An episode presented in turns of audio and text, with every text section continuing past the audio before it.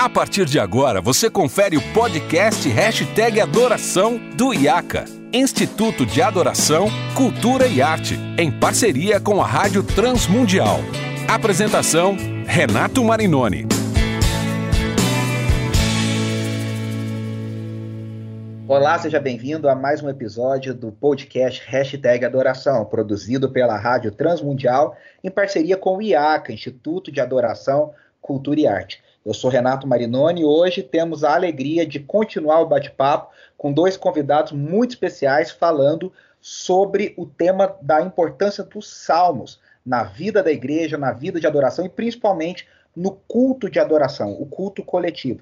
Eu tenho a alegria de receber o professor Felipe Fontes, professor doutor pelo Mackenzie, ministro da Igreja Presbiteriana do Brasil, pastor auxiliar lá na Igreja Presbiteriana de Santo Amaro, de, autor de diversos livros, mas o mais recente, A Igreja Local e a Música no Culto, em parceria com o pastor reverendo João Almeida, lançado pela editora Monegismo.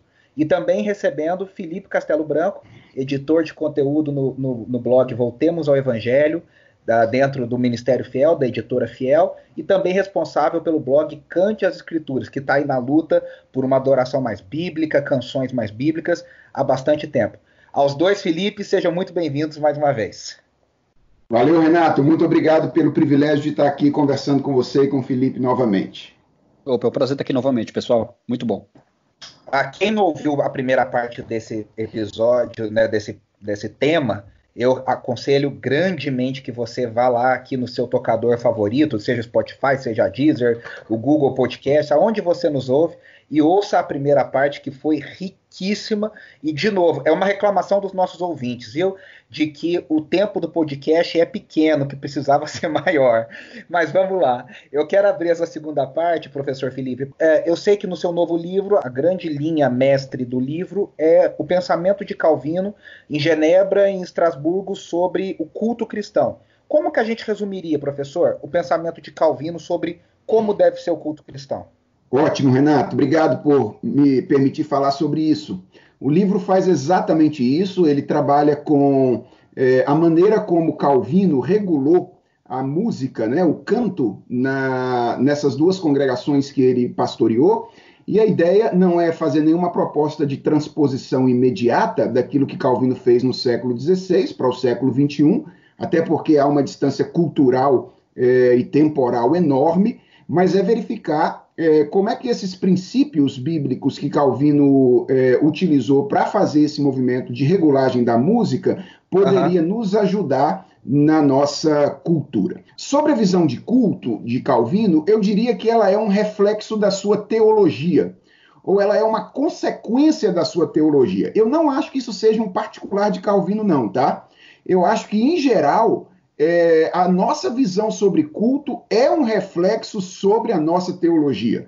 É, eu acho que frequentemente a, a pobreza é, com que nós pensamos a liturgia tem a ver com a nossa pobreza teológica, a falta de é, maior apego à reflexão teológica no nosso país, já que a gente vive num país de um evangelicalismo ainda muito afetivo, né? E pouco apegado à, à dimensão da racionalidade. Então, eu diria que, assim como a teologia de Calvino é extremamente teocêntrica, ou seja, centrada na pessoa de Deus, a visão que Calvino tinha do culto é altamente teocêntrica. Calvino não via o culto como um movimento primariamente de baixo para cima. Ele via o culto como um movimento primariamente de cima para baixo. Cara, isso muda tudo. Ou Com seja, em, em geral, a gente pensa no culto como algo que a gente faz como se a gente estivesse apresentando alguma coisa para uma plateia de um só, que é Deus. Então Deus é a plateia e a gente está apresentando alguma coisa para ele. Calvino via a coisa invertida. O culto não é primeiramente alguma coisa que a gente está fazendo. O culto é alguma coisa que Deus está fazendo em nós. E é óbvio, a liturgia calvinista ela era dialogal. Mas olha que interessante, a participação humana, ela é sempre responsiva. Ou seja, o homem sempre responde àquilo que Deus faz. não havia, portanto, no, na liturgia calvinista, espaço para protagonismo humano. Por quê? Professor, professor, só, só para esclarecer para quem nos ouve, é, seria mais ou menos a ideia do que o Bob Coughlin fala no seu livro Worship Matters, aqui no Brasil, publicado pela Vida Nova, que é a ideia da revelação e da resposta humana em cima da revelação. Seria isso, Ex né? Exatamente, exatamente. Ah, veja, tem algumas coisas que são muito simples que a gente nem percebe, é, que estão presentes na história na, da nossa tradição litúrgica, mas que aponta para isso. Por exemplo, comumente em igrejas tradicionais, o culto começa com uma leitura da Bíblia. E aí depois vem o cântico. A pergunta, por que a Bíblia é lida primeiro? É porque essa ideia de que quem fala no culto primeiro é Deus. E nós falamos Excelente. apenas como uma resposta àquilo que Deus fala. Então, eu diria que o grosso da liturgia calvinista é, é ser teocêntrica. E porque ela é teocêntrica, ela precisa ser bíblica, porque Deus nos fala através da Escritura. Muito, muito, muito bom. Uh, eu acho que isso muda muita perspectiva consumista, a, a perspectiva contemporânea de clientelismo uh, das igrejas, né? E aí eu quero até ouvir o Felipe Castelo Branco falando sobre isso, porque a gente tem a, o movimento das igrejas contemporâneas, as chamadas mega churches, que acabaram adotando essa coisa de uma liturgia muito profissional e é muito bonito, né? É tudo sincronizado, é tudo é tudo muito grado, é tudo muito bem preparado, mas ao mesmo tempo, né, Felipe, a gente causa, a gente tem o risco de cair nisso que o professor Felipe Fontes falou, né, da gente querer ter um protagonismo no culto cristão, né? Como te parece isso? Sim, sim, isso é verdade. Uh, hoje eh, nós temos, infelizmente, mais evidência né, do homem do que de Deus. Né? Isso a gente não vê somente nas letras né, das músicas contemporâneas, como também no próprio culto, sempre colocando quem está conduzindo o momento em evidência.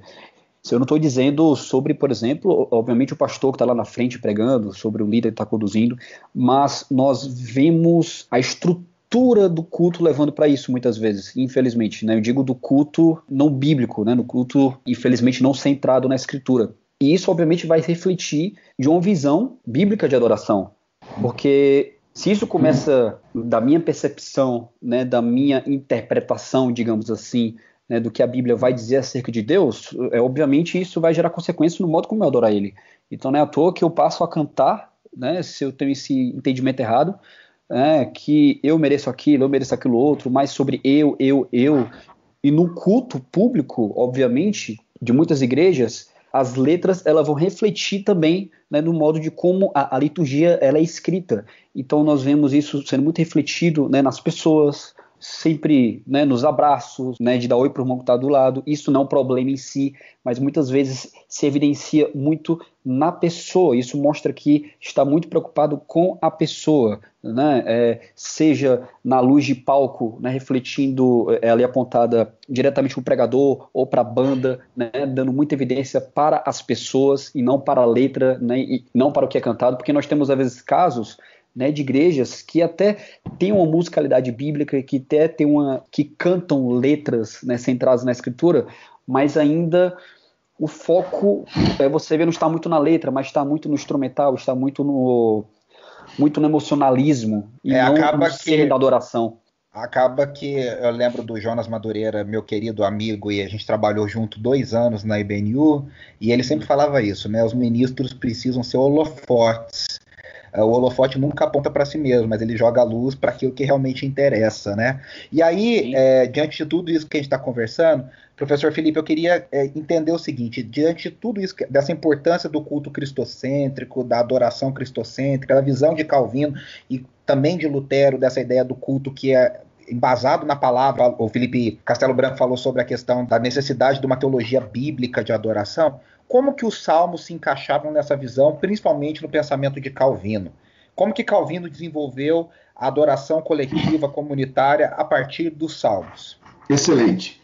Cara, Calvino tinha um entendimento acerca do, do papel da música no culto, que eu costumo resumir com, com três grandes questões. Primeiro, quem é que tem que cantar no culto? Calvino entendia que era a congregação. Veja, uh, ele vinha de um período da Idade Média, né, que era um período de profissionalização do canto litúrgico. É claro, profissionalização aqui entre aspas, porque as catedrais elas tinham seus corais e elas executavam uma música complexa que, em geral, excluía a congregação. Até porque a galera cantava em latim e o povo não sabia nem a língua na qual o culto ou a missa acontecia, né?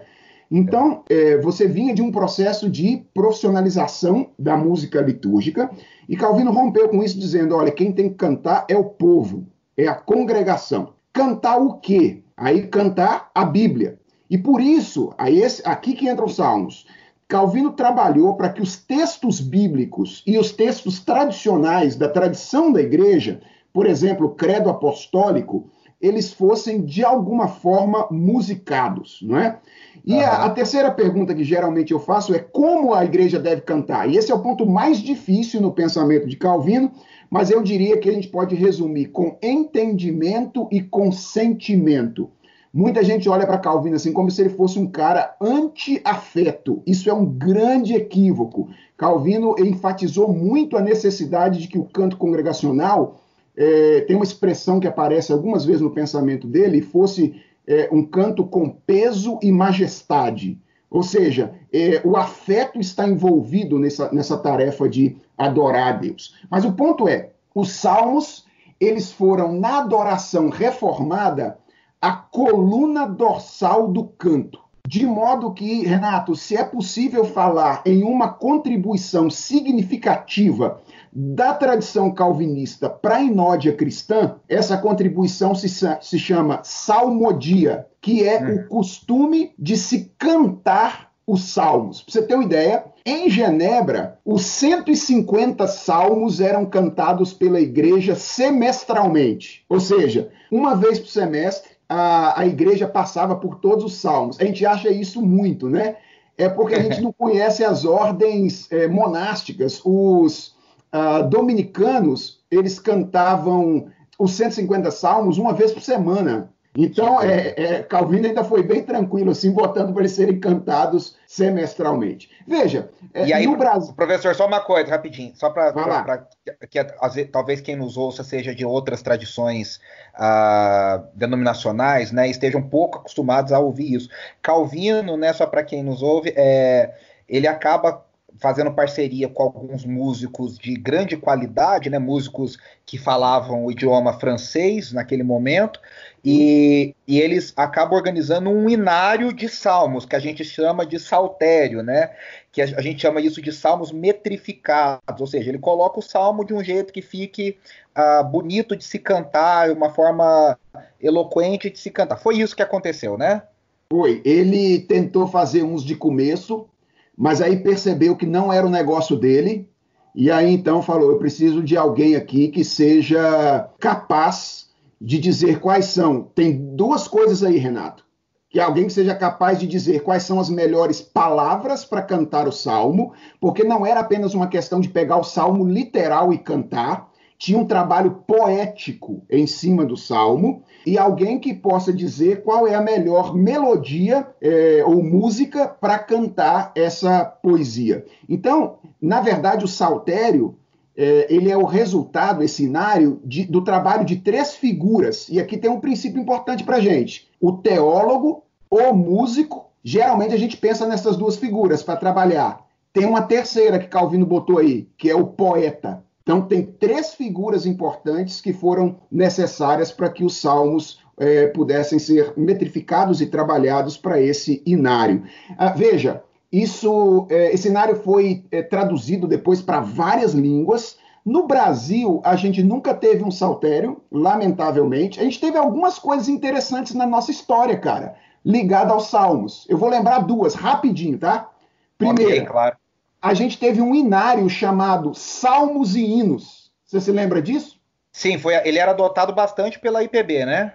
Isso, e, e outras denominações também. Ele, é, é, é, ele era um inário que tinha esse princípio de cantar salmos e também hinos. E a gente tem a mais popular de todas, que é a iniciativa de Vencedores por Cristo no Louvor 3. Cara, sabe o que eu acho interessante dizer, eh, Renato? É por que, que os salmos exerceram esse lugar na tradição reformada, né?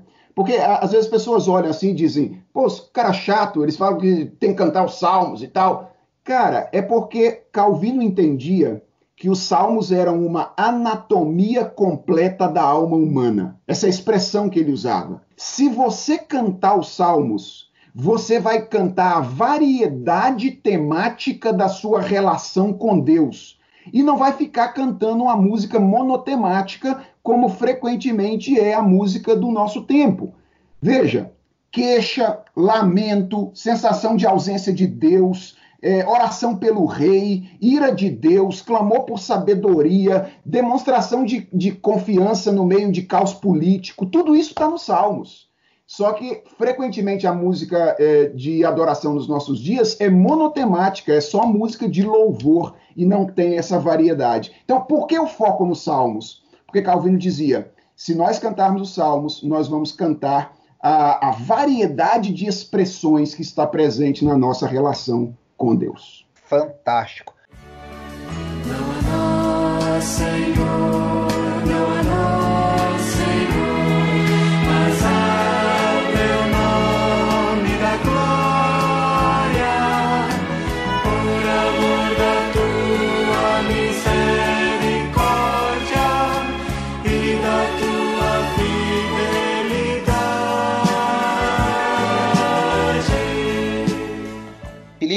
Castelo Branco, quero te jogar uma pergunta que talvez também não seja fácil. Diante de tudo que o professor Felipe falou, como é que a gente pode enriquecer a liturgia com tudo isso em vista que o professor Felipe falou, com o uso dos salmos, dessa, dessa completude da alma humana, dos sentimentos, das emoções, do que Jonathan Edwards chamaria de afeições, sem perder, que é o medo de muita gente, né? Como é que eu uso isso sem perder a linguagem contemporânea? Como é que eu não me torno talvez um tradicionalista, um conservador, para quem gosta de uma abordagem contemporânea? Como que você entende isso? Olha, eu acho que Uh, na verdade, é, como a gente já tem discutido, né, conversado, inclusive desde o episódio anterior, é essa falta de noção do que é os Salmos.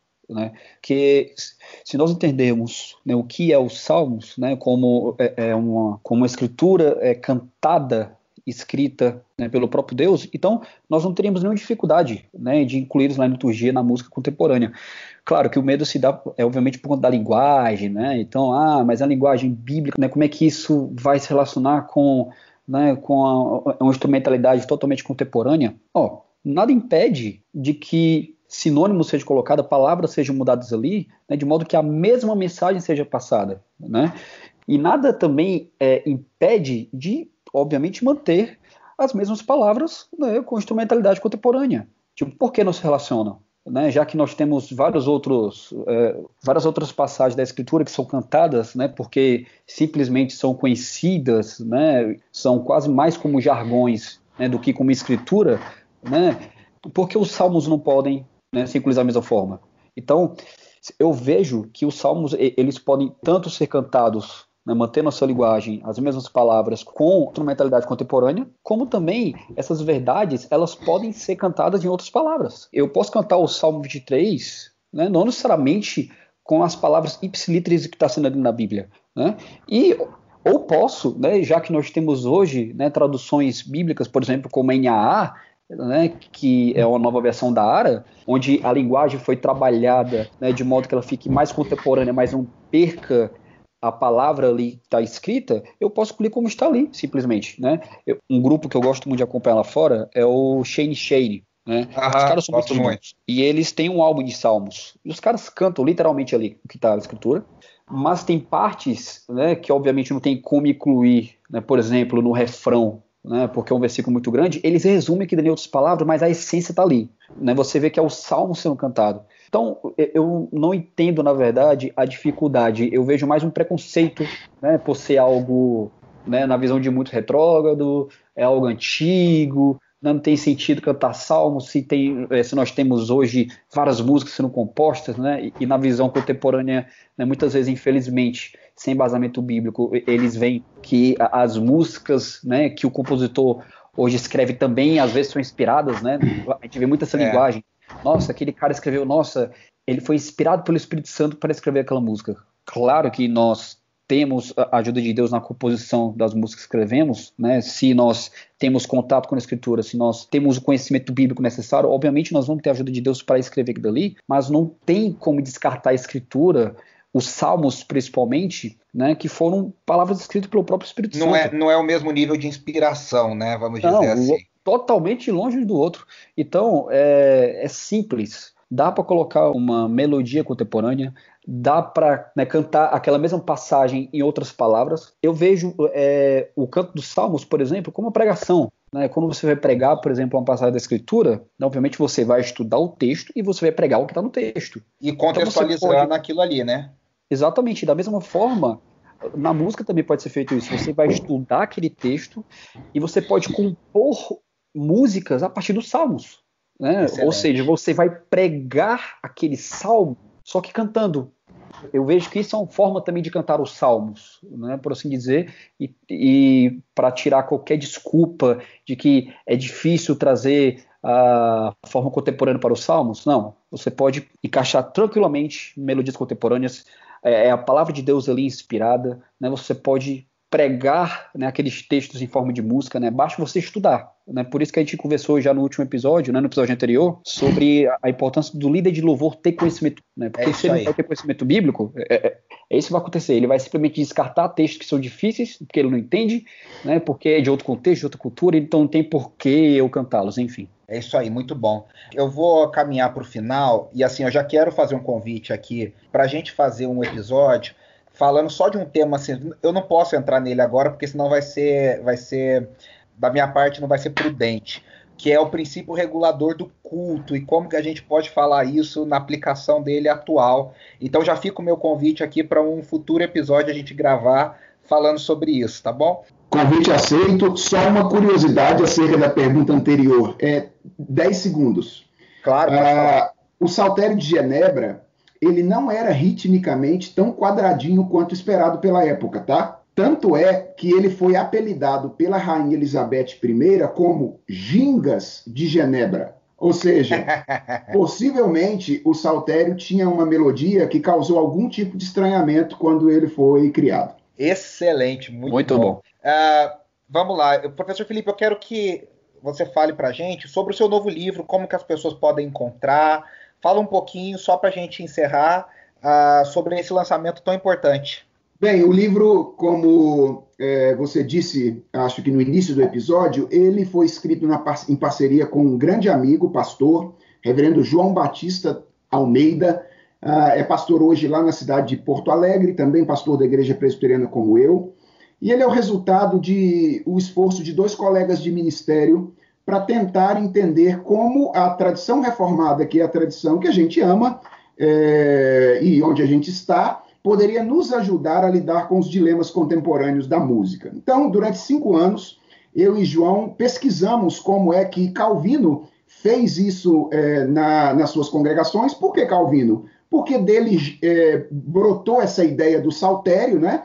E, e, essa é a grande contribuição da reforma, e Calvino sempre foi um teólogo muito responsável né, e, e respeitado. Então, escolhemos Calvino por essa razão e pesquisamos como ele fez isso.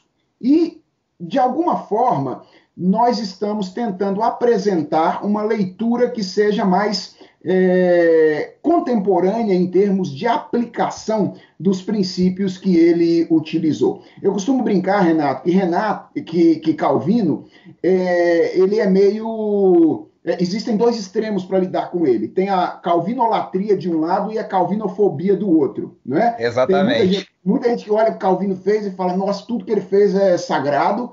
E tem gente que olha, que só ouviu o nome dele e já fala, nossa, isso aqui não vale nada porque vem de Calvino. E o que nós tentamos fazer é mostrar como ali tem um homem, um irmão nosso do passado, sujeito a dificuldades, a falhas, mas pela graça de Deus, com muita propriedade, estudando um assunto que pode nos ajudar de maneira significativa. Então, pastores, músicos e interessados de modo geral podem adquirir na editora Monergismo. Fantástico. No site da Monergismo, eu já vi que está disponível para pré-venda na Amazon também, para quem gosta, no Kindle como eu. pode ver lá também. Professor, obrigado, viu, pela presença. Fica o convite para o próximo episódio. Muito obrigado mesmo pela sua contribuição. Só mandar a pauta. Ah, Felipe Castelo Branco, fala para a gente aí, por favor, sobre como o pessoal pode acompanhar o Voltemos ao Evangelho, Cante as Escrituras, acompanhar ah, todo esse conteúdo maravilhoso que é produzido por vocês. Ah, sim, então, é muito fácil. É só ir nas redes sociais, né, do Ministério Fiel e do Voltemos ao Evangelho. Vocês podem ir diretamente para o site também, né, ministériofiel.com.br e voltemosevangelho.com. Lá também nós né, divulgamos diversos conteúdos sobre diversos assuntos da teologia reformada e, claro, adoração, né, que temos um blog parceiro nisso, né, que é um blog que eu sou responsável, que é o canteasescrituras.com.br. Lá nós tratamos né, sobre artigos que vão desde é, a teologia da adoração, a importância do canto congregacional, a análise de músicas e tudo mais. Então, Basta procurar a gente no Facebook, no Instagram, no Twitter, né? Ministério Fiel, Voltemos Evangelho ou Cante as Escrituras. Muito obrigado, meu amigo. Deus abençoe você também, seu ministério, sua família. Obrigadão, viu, pela presença. É um prazer, Renato. Gente, a gente termina por aqui. Eu quero agradecer você que nos ouviu. Uh, divulgue, compartilhe, agradecendo a Rádio Transmundial, nossa parceira, ao IAC, Instituto de Adoração, Cultura e Arte. Eu fico por aqui. Até semana que vem. Nós vamos receber semana que vem o mestre João Alexandre e a minha querida esposa Andressa Marinoni falando sobre a necessidade uh, da técnica musical na vida da igreja. Então, te vejo lá. Grande abraço. Preciso ser mais louco